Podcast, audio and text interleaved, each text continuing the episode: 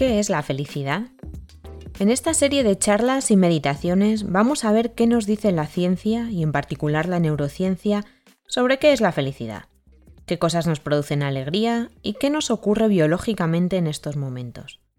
También vamos a hablar de las distintas acciones que podemos tomar para que nuestra mente esté más contenta. Pero vamos a empezar por el principio. ¿Qué es la felicidad? Tómate unos segundos para ver qué se te viene a la mente.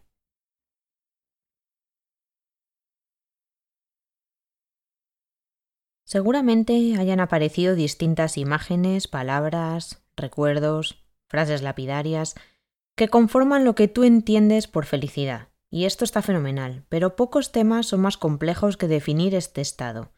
En distintas culturas y a lo largo del tiempo, las definiciones son muy distintas y han ido cambiando.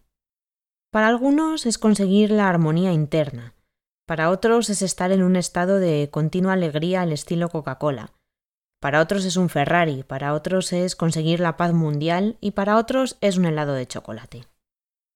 Este debate que hoy continúa ya fue planteado por aquellos científicos pioneros, los filósofos clásicos griegos que se preguntaban qué se necesitaba para alcanzar la eudaimonía, esa condición de buen espíritu, de realización, de bienestar.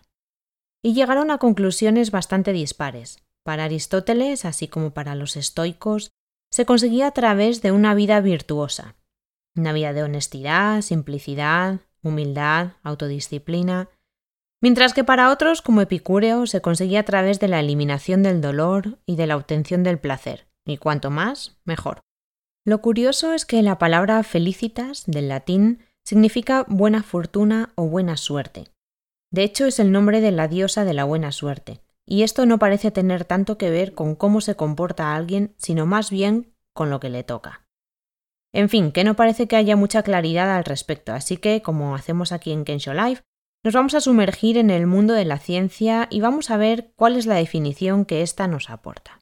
Y para ello nos vamos a remitir a Sonia Lubomirsky, psicóloga líder en el estudio de la felicidad, quien tras más de 30 años de investigación y estudios nos da la siguiente definición.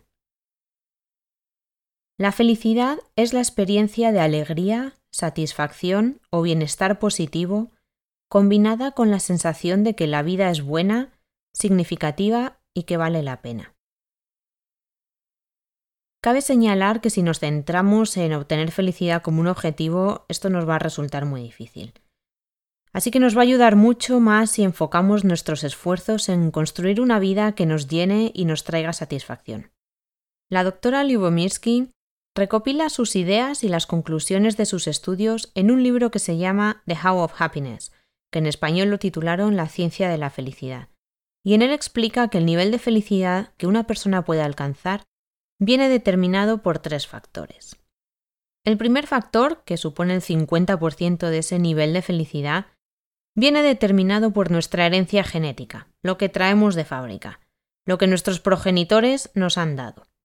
Y con esta información, pues cada uno que mire para atrás en su árbol genealógico y saque sus propias conclusiones. El caso es que este 50% se refiere a la capacidad biológica de una persona para experimentar sensación de bienestar, que viene dado por cosas como la cantidad de neurotransmisores o de hormonas que producen sensaciones positivas que una persona puede generar. Estas sustancias son la, la dopamina, la oxitocina, la serotonina y hay gente pues que su estado normal es feliz y otros pues menos. El segundo factor que supone un 10% de ese nivel viene dado por nuestras circunstancias. Esto se refiere a la ciudad y el país donde vivimos, la cultura, la educación, la familia, el trabajo, el sueldo, la casa, el clima. Todas esas cosas que conforman el contexto y la situación de nuestra vida y sobre las que tenemos algo de control. Por ejemplo, yo puedo elegir mi trabajo, pero no puedo elegir a mi jefe. Estamos hablando de aquellas cosas a las que nuestra sociedad le suele dar gran importancia, especialmente el sueldo y el trabajo, y sin embargo solo suponen un 10% de ese nivel de felicidad al que podemos acceder.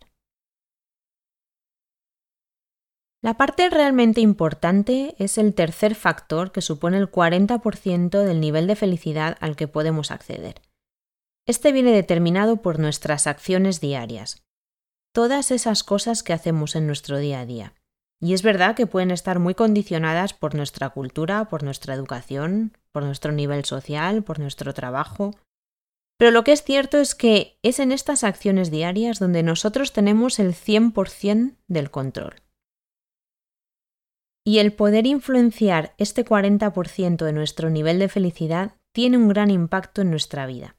En las siguientes sesiones veremos cuáles son esas acciones diarias que nos pueden ayudar a manipular este 40% que puede marcar la diferencia en nuestros niveles de felicidad y satisfacción con la vida. Te invitamos a que investigues aquellas cosas que afectan a tu felicidad en nuestra meditación guiada Explorar la felicidad. La puedes encontrar en nuestro podcast, canal de YouTube y página web kensho.life. Mientras tanto, disfruta de ese lado y hasta la próxima.